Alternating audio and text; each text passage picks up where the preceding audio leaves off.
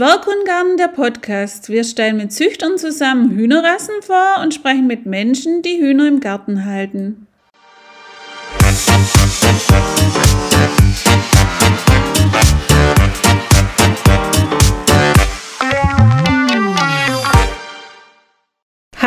Und herzlich willkommen zum Podcast von Zwerghundgarten.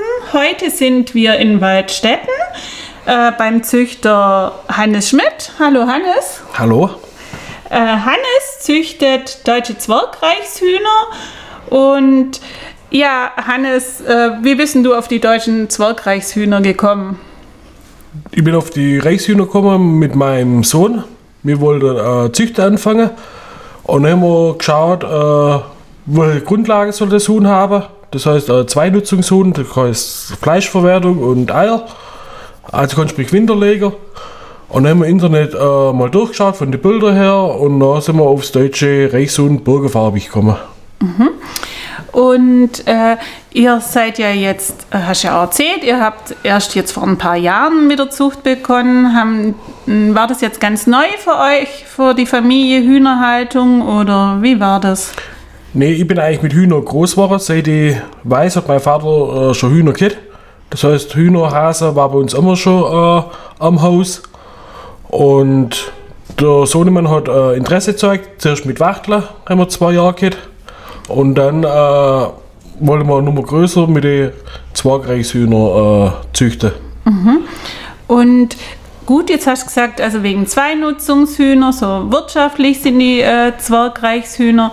Und, ähm, und was hat euch da, weil du hast gemeint, vom Aussehen haben die euch gut gefallen. Wie sehen die denn aus? Vielleicht kannst du das ein bisschen beschreiben. Gut, das ist ein, äh, ein schwarzes Huhn, wo ein Grünlack drauf hat. Das heißt, wenn man es ins Licht oder die Sonne drauf scheint, dann schimmert die ein bisschen so äh, grünlich. Äh, haben einen weißen Hals und auch einen Rosekamm. Das war für den Sohnemann sehr wichtig, dass das Huhn auf jeden Fall einen Rosekamm hat. Ja, Und kann ich verstehen. Ich finde Rosen können auch schön und die sind ja auch geschickt im Winter. Also Genau. Und das ist auch nicht um so ganz typisch Huhn, weil typisches Huhn, wo man zum Erkennen sieht, äh, mal mal in den Hahn, dann kommt immer der Zagerkamm. Grundsätzlich. Und denke, das ist einfach ein bisschen, ja, außergewöhnlich in Anführungszeichen.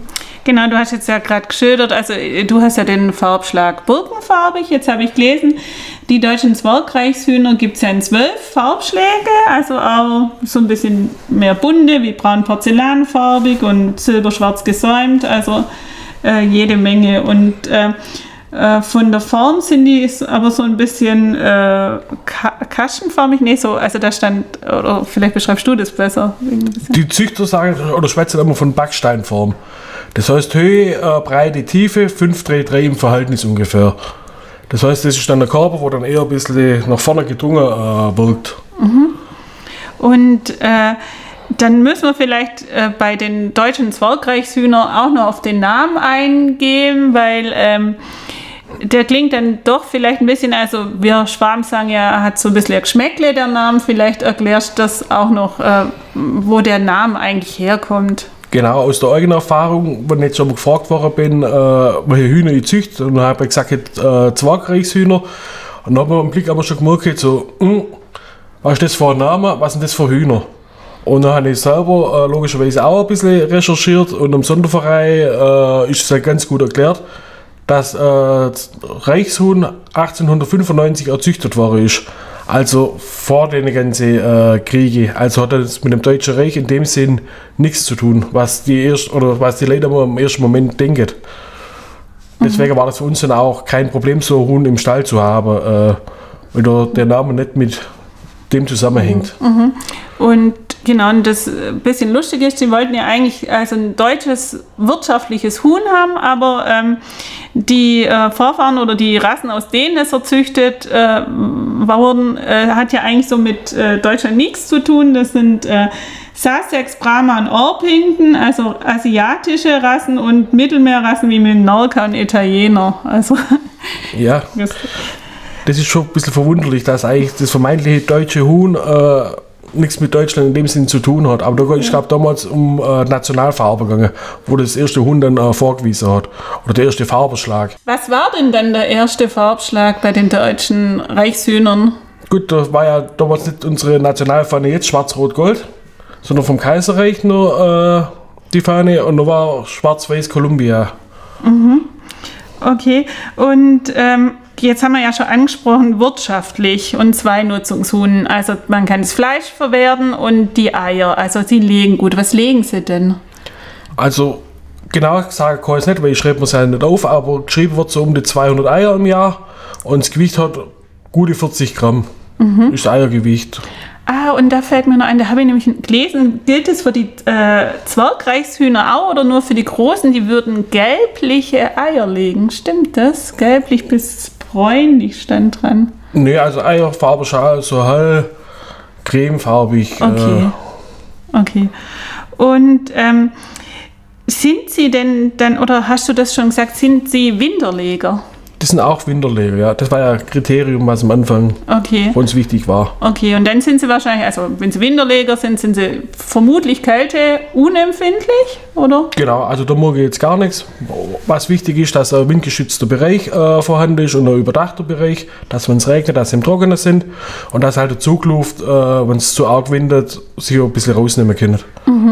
Und äh, robust sind sie dann vermutlich auch, also wenn sie Kälte unempfindlich Genau. sind, winterhart. Kommen auch mal also, im Regen aus, dass sie nass sind und habe keine Probleme jetzt irgendwie mit Schnupfen oder der ähnlichen. okay, dann hast du also so mit Krankheiten jetzt auch noch keine besonderen Nö. Probleme gehabt. Okay, da können wir vielleicht auch gleich äh, einsteigen nochmal. Ähm, du hast ja gesagt, also dein Sohn und du habt euch für die Zwergreichshühner entschieden und dann habt ihr euch äh, also für die Zucht bewusst entschieden. Und wie waren denn dann so die Zuchtanfänge? Also gut, vielleicht hast du es dann schon von deinem Vater kennt mit den Ausstellungen oder wie ist es dann, wie habt ihr angefangen? Konkret, wo habt ihr die geholt und wie lief das so ab? Gut, wir haben uns dann informiert, äh, von einem guten Züchter äh, zu holen. Dann haben wir im Sonderverein geschaut, haben da einen gefunden in der näheren Umgebung. Sind zu dem hingefahren, äh, haben eine Zuchtstämmle geholt, einen Hahn, drei Hähne. Der hat dann ein bisschen äh, uns unterstützt mit ein paar Tipps. Und dann haben wir daheim da einfach selber mal uns durchkämpft. Haben uns informiert, was ist wichtig, was sollen sie haben. Und da habt ihr eine, äh, dann im nächsten Jahr oder ich weiß nicht, habt ihr die im Herbst geholt oder wann habt ihr die geholt? Die haben wir im Herbst geholt, dass wir im Frühjahr dann gleich äh, mit unserer eigenen Zucht, Nachzucht äh, starten können. Dass sie dann Stall gewohnt waren und Umgebung, Futter, dass die Eierlegeleistung gleich vorhanden ist. Und dass wir auch das Tier einfach ein bisschen kennenlernen äh, Okay. von ihrer Art und We äh, ja. Also dann habt ihr im Frühjahr dann mit einer Kunstbrut begonnen oder wie war das über Genau, wir haben mit der Kunstbrut äh, angefangen. Bei uns im Verein äh, haben wir ein Brutapparat, wo das dann äh, ausbrütet wird. Hat aber dann gleich im ersten Jahr äh, noch unsere eigentliche Brut äh, haben wir eine Glucke bekommen, also Naturbrut, wo wir dann logischerweise auch gleich äh, großzogen haben. Ah ja, schön. Okay, also das heißt, die werden auch brütig oder? Die wurden brütig, genau. Und ich habe es jetzt auch in den drei Jahren jedes Jahr zwei, drei Hühner, wo dann Naturbrut machen. Genau, was ich immer gern frage ist, ähm, äh, also wenn jemand Naturbrot macht äh, und äh, glucken lässt, äh, hast du da immer nur eine Glucke bislang gehabt oder auch schon mehrere gleichzeitig? Ich habe da auch schon mehrere gleichzeitig gehabt und einmal habe ich auch eine gehabt, wo zwei Hühner in einem Nest zusammen äh, brütet sind. Aha, und das ging gut. Und das ging gut. Äh, wo dann die ersten geschlüpft sind, äh, habe ich sie müssen separieren, weil dann sind die zwei ein bisschen durcheinander gekommen. Äh, so dann nicht gewusst, wer Kükenklau, jetzt ja. wirklich die Mama ist und wer nur die Tante ist. Und deswegen Ja. habe ich sie dann separiert und die äh, zweite hat dann die restlichen Eier voll ausbrütet. Und Okay, und dann aber, äh, wenn du jetzt so eine Glucke hast, wird die dann, darf die dann relativ schnell mit ihren Küken zu den anderen dazu oder wie läuft das ab? Also ich persönlich äh, lasse wir die ersten drei, vier Wochen ein bisschen separat haben, weil ich nicht weiß, wie unsere Hühner oder der Hahn dann darauf reagiert. Einfach, dass den Jungtiere halt nichts passiert. Aber grundlegend äh, denke ich, kann man schon zusammenhalten, weil die Mutter ja dabei ist und die schaut schon, schon noch ihre Küche. Okay, also das heißt, ähm, wie sind denn die sonst verträglich untereinander? Also äh, jetzt mal die Hennen untereinander, da gibt es wahrscheinlich immer ein bisschen gitzige Rangkämpfe und, und wie ist mit den Hähnen? Äh, klar, die Rangkämpfe gibt es immer ein bisschen, dass jeder weiß, wo in der Hierarchie äh, steht.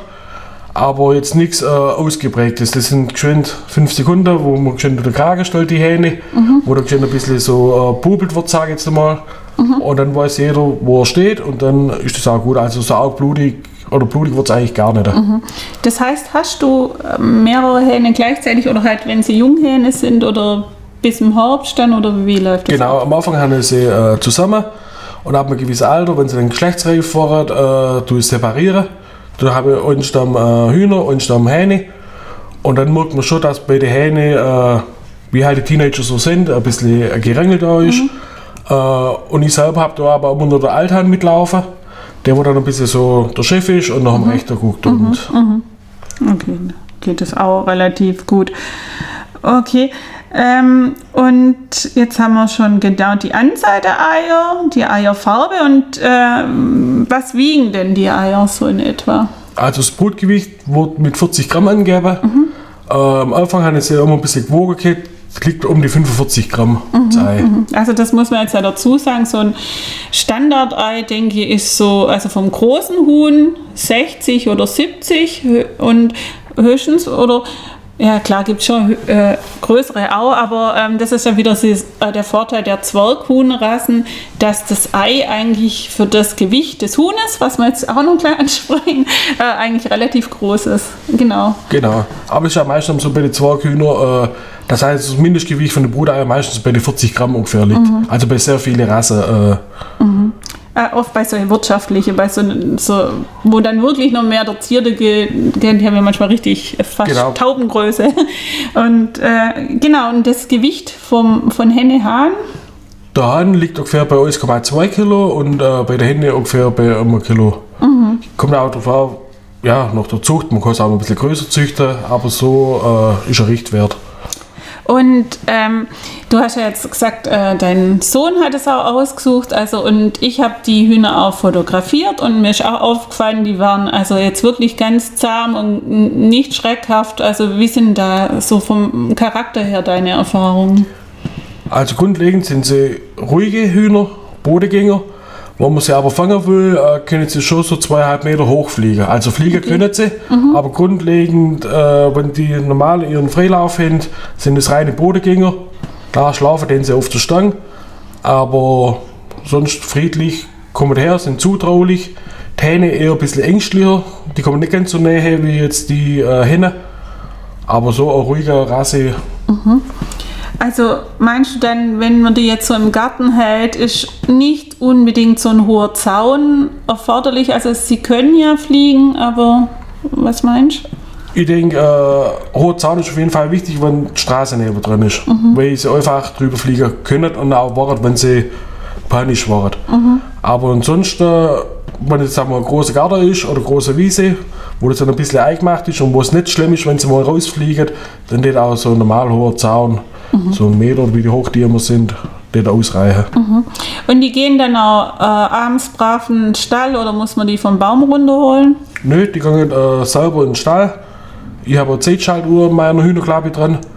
Und wenn ich da abends komme und die Hühnerklappe zu ist, sind eigentlich alle im Stall vorhanden. Ja gut, wunderbar. Das macht natürlich die Sache einfacher.